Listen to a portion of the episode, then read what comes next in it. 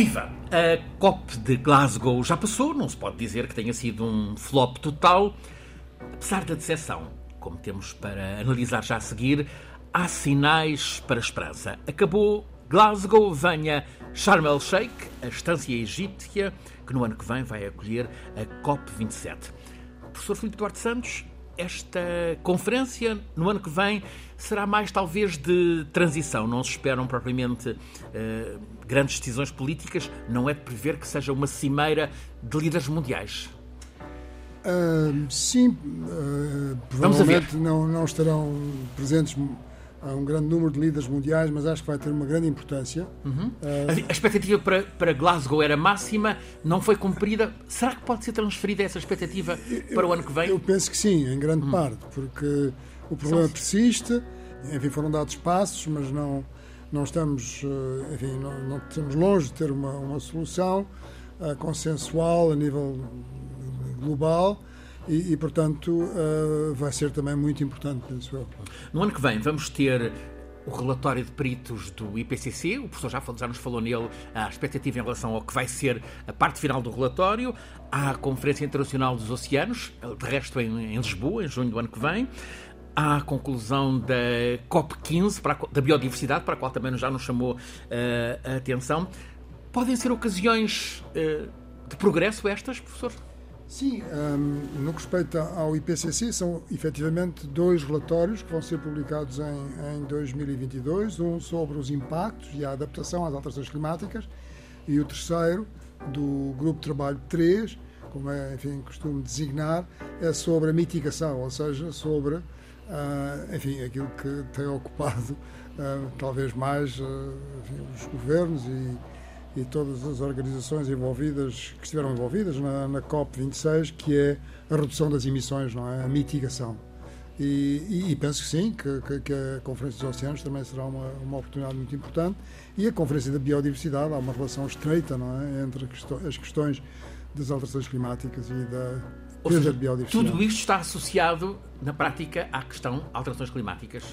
Sim, as alterações climáticas têm realmente uma relação muito próxima com com os oceanos e também com, com a biodiversidade. Com o professor Filipe Duarte Santos, catedrático da Faculdade de Ciências da Universidade de Lisboa, analisamos nesta série de programas Escala do Clima, e este é o oitavo episódio, analisamos o estado do clima e hoje tratamos, sobretudo, de ponderar o que é que fica, o que é que resulta da COP26 em Glasgow.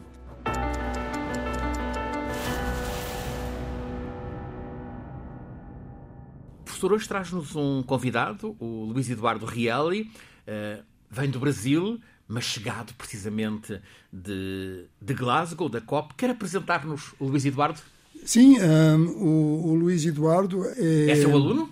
É, exatamente, é, é meu aluno e aluno dos professores do programa de, de doutoramento em alterações climáticas e políticas de desenvolvimento sustentável, que é um, um doutoramento um doutorado, não é? como se diz no Brasil, uh, que uh, envolve duas universidades, as duas universidades públicas de Lisboa, a Universidade de Lisboa e a Universidade Nova de Lisboa. O Luís Reali já tem um, um currículo muito significativo. ele um, tem, é bacharel em administração de empresas pela função Fundação, perdão, Getúlio Bar, Vargas, Vargas. Uhum. Em, em, da Universidade de São Paulo. Uh, tem um mestrado em Economia Ecológica pela Universidade de Edimburgo, no Reino Unido, e uh, já lidera uma, é diretor executivo de uma, de uma, de uma empresa e tem, é um especialista, enfim, tem-se dedicado às questões das estratégias de sustentabilidade e desenvolvimento uh, internacional, com experiência em mercados de infraestrutura e energia na Europa, América Latina e África. Magnífico currículo. Bem-vindo, Luís Eduardo. Como é que foi a experiência em Glasgow, nesta COP26? Olá, primeiramente obrigado pelo convite, é, ao professor também pelo convite.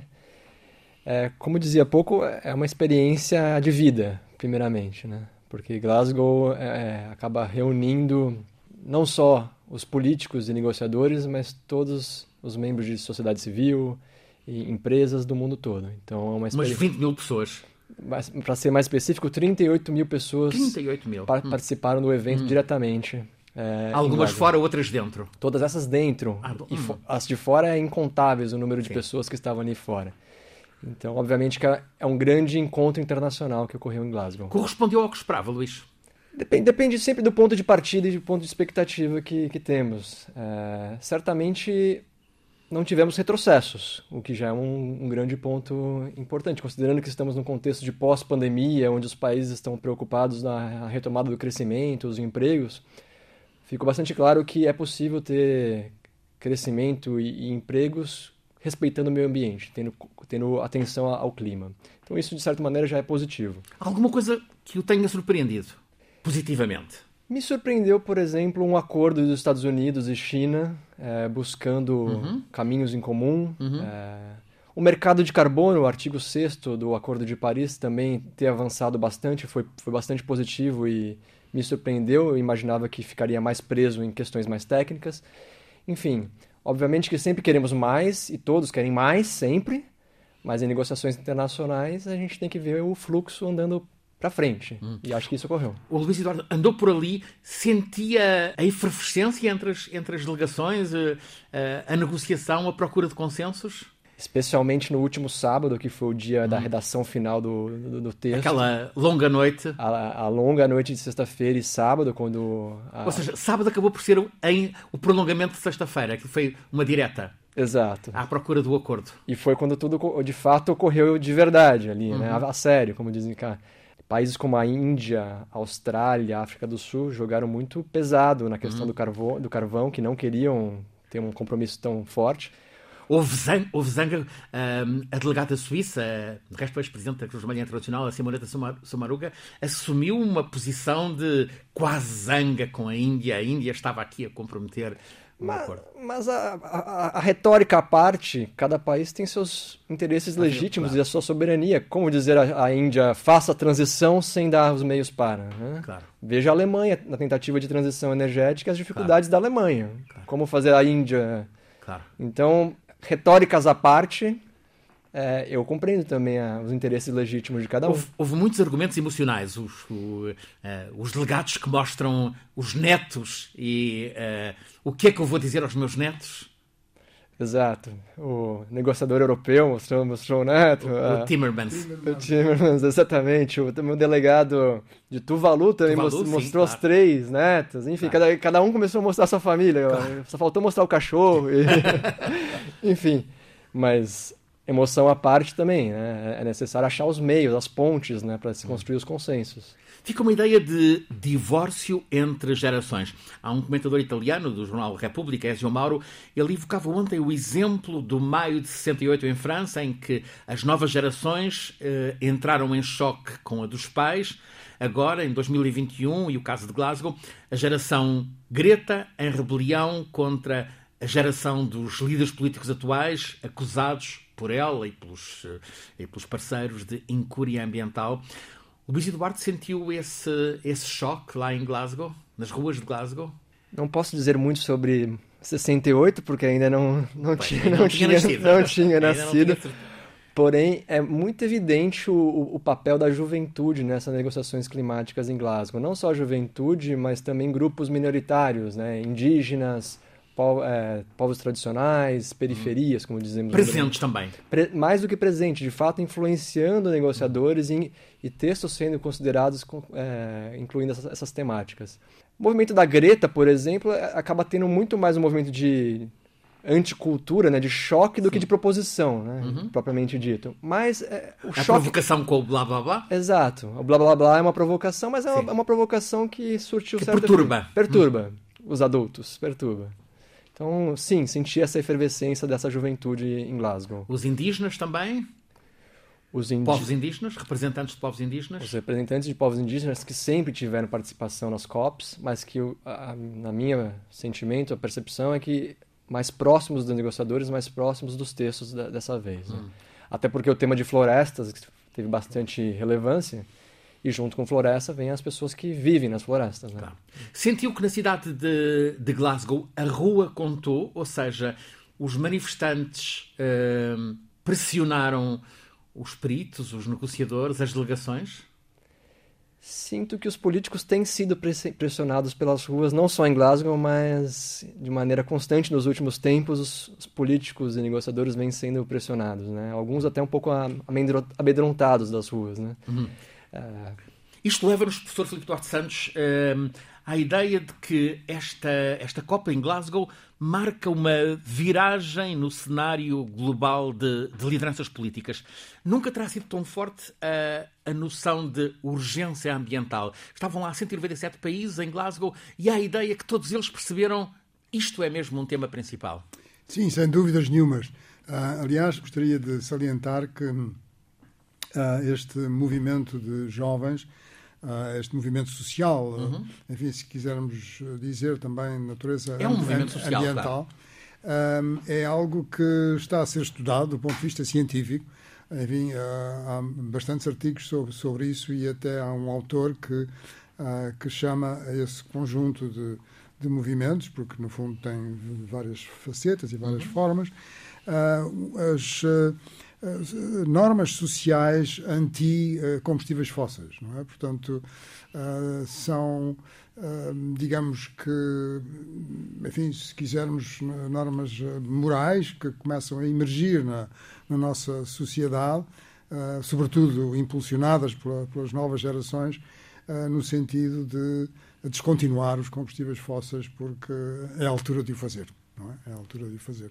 E as lideranças políticas perceberam, perceberam que estão sob pressão e que é preciso mesmo. Ou seja, há um problema que isto está na agenda de todos. Sim, eu, eu, eu, eu penso que, para, para, usar uma expressão assim mais enfim, pictórica, uh, o mundo está como que entalado, não é? Uhum. Quer dizer, entre, entre dois. É mesmo isso. Uh, claro. Entre duas. Uh, enfim, entre dois problemas, entre dois fogos, se quisermos, porque... Não podemos continuar tal como até aqui? Eh, não, não podemos continuar tal como, como até aqui, mas a procura de energia está a ser cada vez maior. Uhum. E cada vez maior porquê? Porque uh, há um crescimento económico à escala global e há uma população crescente e, portanto, uh, o nosso paradigma não é? civilizacional, energético, sobretudo, é, é fundamentado no uso intensivo de energia e, portanto, sem acesso a energia relativamente barata, uh, não é possível, uh, enfim, avançar.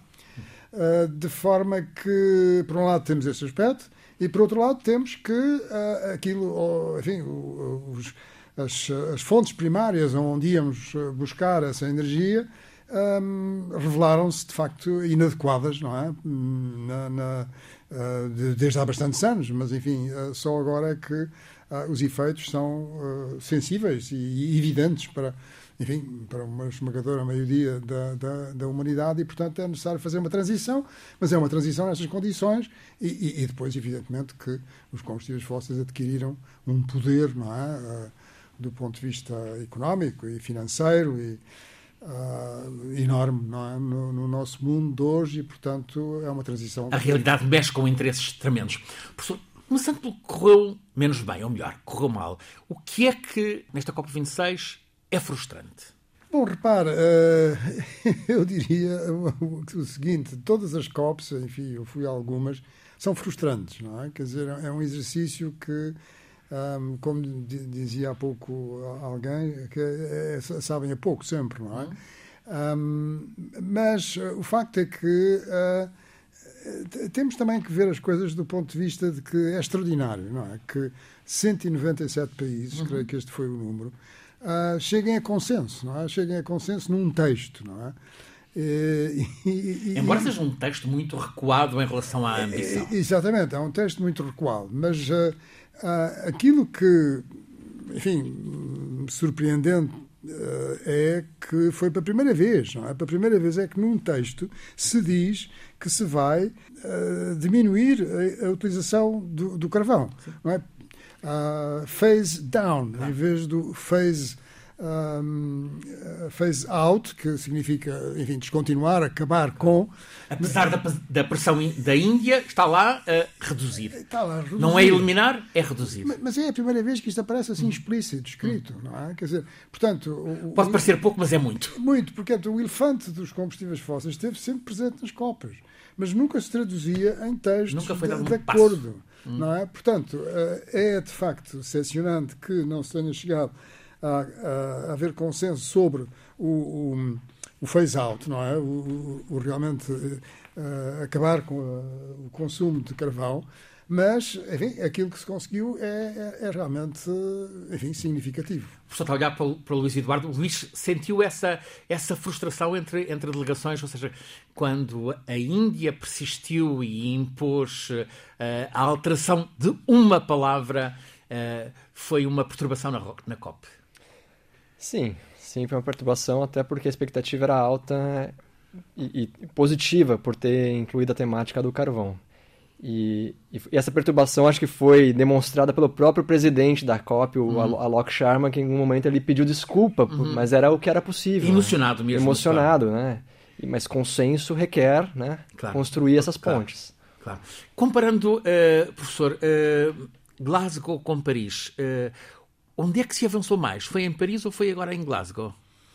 Bom, quer dizer, são coisas diferentes. A, a, natureza é diferente, porque Paris construiu-se um, um, quadro, não é? Um quadro, uh, um quadro, enfim, de, de, de, de negociação eh, internacional um, ehm, que representou um avanço muito importante relativamente ao protocolo de Kyoto, uma vez que todos os países estão em iguais circunstâncias e são chamados todos eles em iguais circunstâncias para dizerem aquilo que podem fazer eh, e que, na sua opinião, devem fazer para eh, resolver este problema e, bom, e, e aqui é, digamos, eh, o concluir do primeiro período em que se podiam apresentar as tais NDCs, ou seja, Sim. as contribuições nacionalmente determinadas, que foram até... Os contributos de cada país. Exatamente, os contributos de cada país para reduzir as emissões, e isso, a meta era 2020, a Conferência de Paris foi em 2015, um, e... A pandemia levou ao prolongamento para quase 2022, final de 2021. Exatamente, e, e, e, o facto é que essas eh, contribuições nacionais não são suficientes, não são suficientes para ficarmos abaixo de um grau e meio. Portanto, eh, nesse aspecto ainda há um longo caminho a percorrer.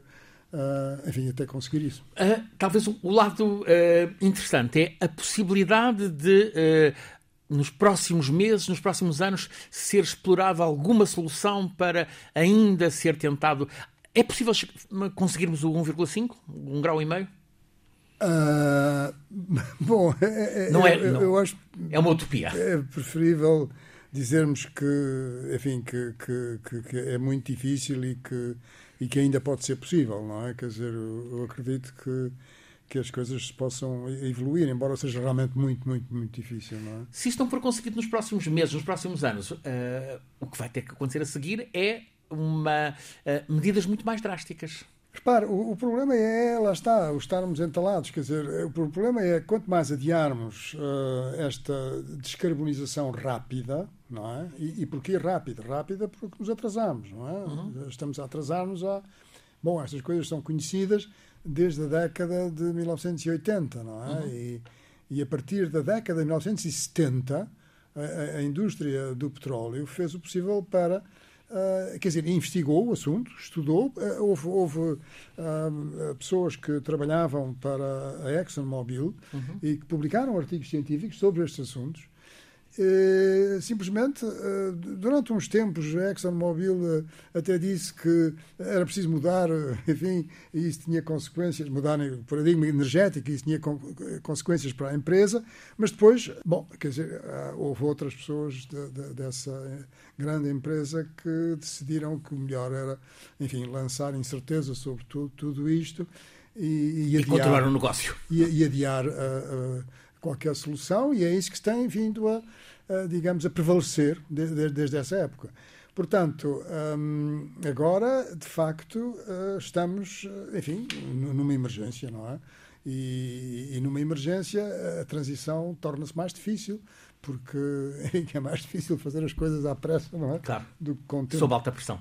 O que é que correu bem em Glasgow, professor? O que é que, para si, o que é que é avanço em Glasgow?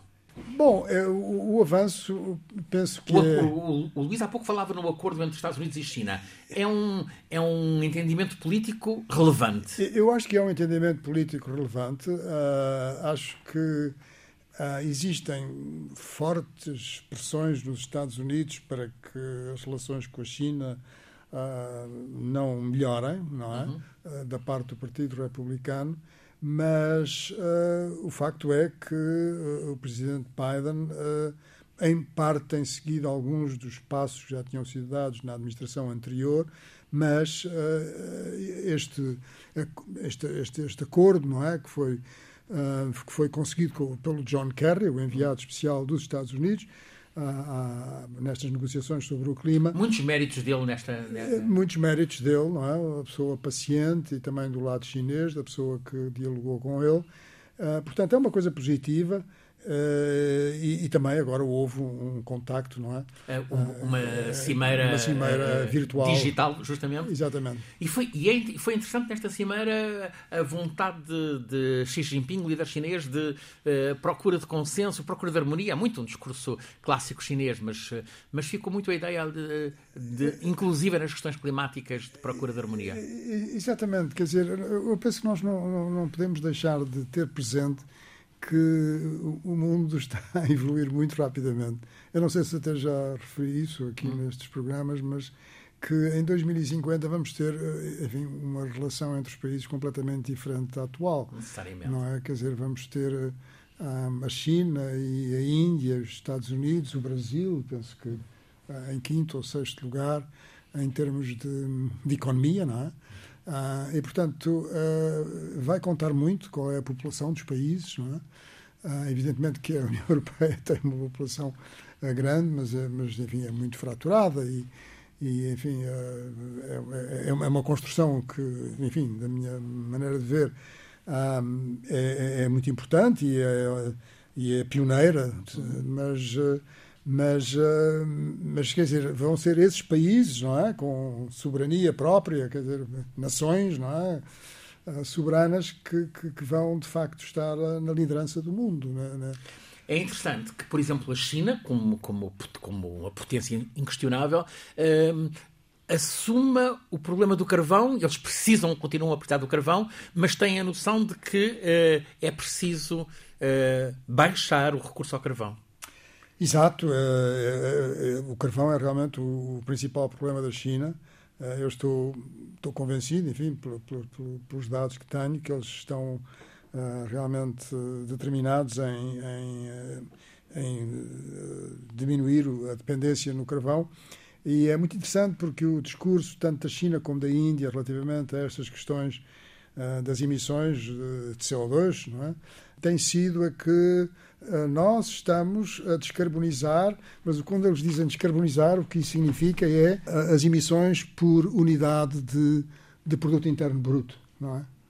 E, portanto, eh, é o, é o PIB de, de descarbonização, não é? Quer dizer, é, eles estão, têm de facto diminuído, tanto a China como a Índia têm diminuído as emissões para a mesma geração de unidade de, de produto interno bruto. Agora, eh, o problema é que eh, isso não evita as emissões, não é? Quer dizer, uh, compatibiliza, de certo modo, o crescimento económico com uma tendência de diminuição das emissões, mas não garante a diminuição das emissões. Portanto, é preciso passar. E eles dizem, bom, mas agora diminuirmos as emissões, sim, isso vai também depender do apoio que, for, que nos for dado, uma vez que, historicamente, estamos numa situação que é muito diferente da vossa, países com economias avançadas e, portanto, precisamos, uh, temos inteira legitimidade em, em, em ter a ambição para atingir mesmo, os mesmos níveis de bem-estar e de prosperidade económica e, e portanto, um, precisamos da, da, da ajuda de, dos países mais desenvolvidos. Em, em meias tintas ficou também em Glasgow a ajuda aos países vulneráveis. Sim, isso o Luís é capaz de, de saber mais então, Luís. os detalhes de, sobre esse, esse aspecto que de facto ainda não está resolvido. Sentiu essa frustração dos países dos países do Pacífico, dos pequenos países, de, de muitos eh, da sua América do Sul? Sim, tem, existe o grupo dos países insulares uhum. é, e, e, o grupo do G, G77 e China. Né? São os dois grupos de negociação que juntos são os países menos desenvolvidos. Existe uma expectativa muito grande em relação ao tema da negociação que chama-se perdas e danos, então, recursos financeiros para que esses países sejam ressarcidos, vamos dizer assim, pelos efeitos que já estão a ocorrer hoje né? e, as perdas que estão a ocorrer hoje. Muitos deles vão perder, inclusive, áreas de território. Porções de território, porções negativas. Coisas claro. seríssimas que vão claro. gerar migrações, enfim. Claro. Então, esse é um tema que não teve o avanço, obviamente, que esses países desejavam. É, a temática de financiamento, o, o famoso fundo de 100 bilhões de dólares ao ano, que foi prometido desde a COP de Copenhague. Uhum. Parece agora que em 2023 vai de fato atingir os, os 100 bilhões de dólares ao ano. O problema é que 100 bilhões de dólares ao ano hoje. Já não chegam. Já não chegam. Então é necessário muito mais recursos e os países em desenvolvimento buscavam mais recursos para que eles possam fazer suas transições. E, e por último, adaptação, porque é, as mudanças do clima, as alterações do clima já ocorrem hoje. É, esses países já estão a sentir hoje. Então também buscavam novos meios para adaptação. Sentiu, uh, sentiu na COP a presença dos mercados financeiros? Sem dúvida. Acho que nos últimos três anos existe uma palavra no mercado financeiro chamada ESG, ESG, uhum. né? que parece que todos os investidores hoje buscam ferramentas e meios para que tenham investimentos de baixo impacto. E obviamente que na COP esses investidores estavam presentes e apresentando compromissos. Muitos desses compromissos ainda precisam ser efetivados e comprovados, mas os investidores estavam presentes uh, na COP. O dinheiro verde começa a contar, está a contar. O dinheiro supostamente verde. Supostamente verde. O que é essa? O que é, o que, é que significa esse supostamente? Supostamente pelo fato de que é, é necessário comprovar de fato que esse recurso está não, não está comprometendo a questão ambiental e social. É, existe uma ambição, uma vontade desses investidores, mas é necessário ter mais ferramentas, mais comprovação, mais transparência então, eu sou um pouco cauteloso ainda hum. nessa, nessa onda do ESG. Falta estudo. O que é que falta? Hum, falta, faltam métricas é, mais compatíveis, mais transparência, é, enfim. Projetos há, projetos há. Hum. Mas... O professor tem notado muito isso da a falta de métricas. Precisamos de, precisamos de métricas para perceber com o que é que estamos a lidar. Exatamente, esse é um aspecto crucial. Aí também creio que houve alguns avanços, que é a questão de monitorizar e comprovar não é? que os países estão efetivamente a fazer, enfim, a mitigar, não é? a reduzir as suas emissões, tal como se comprometeram com os tais NDCs, não é? com, os tais compromissos que assumiram. E, e, isso é um. Alguns países têm resistido, a China foi um dos países que resistiu. São, são negociações que já vêm também de, de, de muito. Eh, enfim, desde há muitos anos e, e, há ainda muito, muito para fazer. E, e depois também é, é, muito importante que haja uma compatibilidade entre os vários métodos que se utilizam para, para fazer essa monitorização das emissões, não é? E nem todos os países têm as mesmas Uh, e, portanto, uh, este é, digamos, um aspecto novo da globalização, não é? Quer dizer, a globalização normalmente é, é encarada como, como a questão de, de, maior comércio, não é? De maiores relações comerciais, mas esta é, é, a globalização em que realmente somos uma tribo única, não é? Quer dizer, neste, neste planeta e temos que, para, para, enfim, para, para que não para que não degrademos mais a nossa relação com a natureza, temos que encontrar eh, formas de, enfim, de comunicar e de chegar a acordo sobre como é que nós contabilizamos todos estes impactos. A Televisão Pública Francesa, Afonso, fazia no, no começo desta semana uma avaliação, juntou várias pessoas para uma avaliação uh, o que é que fica da COP26 e o, e o balanço, na expressão francesa, plutôt positivo. Uh, Hum, sobretudo um pouco, um pouco positivo, é, mais para o lado positivo. Corrobora essa, esta ideia, professor? Sim, eu penso que sim. Quer dizer, eu, eu penso que a próxima COP vai ser muito importante. Talvez sim, hum. vai ser, porque. Ah, Estamos a aprender isso, ou seja, Sharm el Sheikh vai ser importante. Vai ser bem. importante, vai ser importante, porque uh, está a ver, vão sair estes dois relatórios, como, como, disse, não é, uhum. do IPCC, que vão ser importantes, tanto um como o outro porque este primeiro relatório era sobre o clima, não é? Sobre a parte, eh, digamos, de, de, de como é que o sistema climático está a ser afetado, não é? Pela, pela, pela nossa interferência, pela interferência humana. Mas o, o, os dois relatórios que vão ser publicados em 2022 Uh, o seu objetivo é um, fazer, digamos, como uma fotografia não é? daquilo que se sabe relativamente às duas soluções, que são essencialmente a adaptação e a mitigação. E, portanto, no, no relatório sobre a atualização também uh, vai haver uma descrição uh, e uma discussão, enfim, uh, sobre os impactos, não é? os impactos que já se estão a sentir, não é? Como, como disse o, o, Luís, em, em, muitos sítios e, e, e, que são, sobretudo, gravosos nos países um, enfim, uh, que não têm economias avançadas. E, portanto, esse relatório vai ser muito importante. E também o, o, o terceiro, que é sobre um, a mitigação, que é sobre este problema que temos estado a falar, que é de como é que se consegue fazer esta transição energética à escala global. Agora houve um facto relevante. Um, o secretário-geral das Nações Unidas é um português, António Guterres, como sabemos.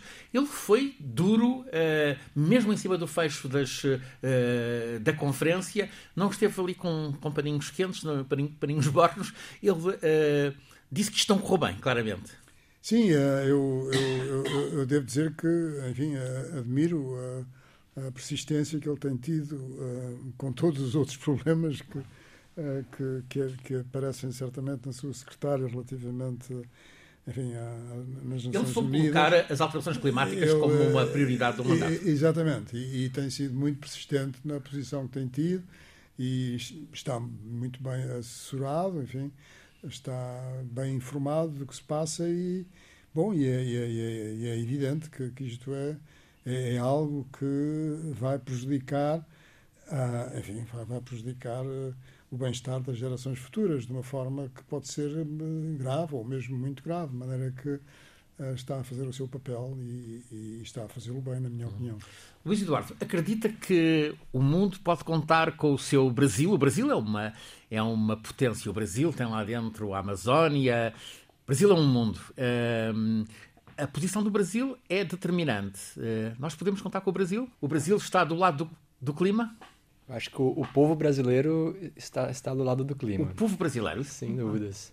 E como você disse, bem disse, Francisco, o, Brasil é o um mundo. E, e, mais do que poder contar, é, temos que contar com o Brasil porque a maior parte da Amazônia está no Brasil. Uhum. E, e para o equilíbrio do sistema climático global é necessário manter a Amazônia.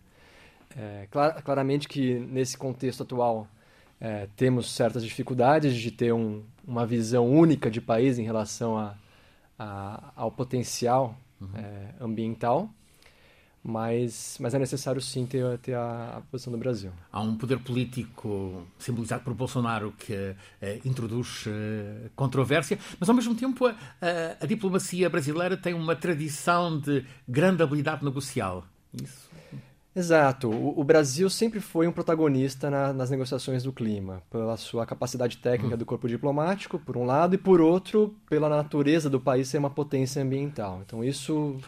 Foi precursor com a organização da Rio 92, da, da Eco 92, Eco. a Rio Mais 20, o, o, próprio mercado de carbono teve muita participação do, da diplomacia brasileira.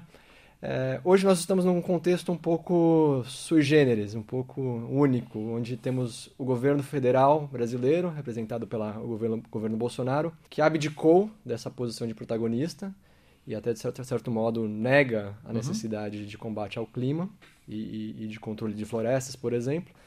Mas tem todo um outro Brasil, que é a sociedade civil, as empresas, os, é, a economia pujante brasileira, que está muito preocupada com a temática ambiental e climática. Então, é, hoje o Brasil pode ser visto de maneira multifacetada na, na questão Isto climática. pode ser um, um, argumento relevante no ano que vem na campanha presidencial brasileira, a, a questão uh, alterações climáticas, o clima, a proteção da, da natureza. Parece-lhe que este é um argumento que pode, pode pesar na escolha do Brasil? Creio que não, Francisco, infelizmente. Hum. Gostaria de dizer que sim. Hum. Era bonito que fosse. Era bonito que sim, sim porém. Ficamos desse realismo. Na prática do cidadão brasileiro, é um tema bastante longínquo ainda do claro. dia a dia. É, temos a temática da Covid muito forte no, no país. Claro.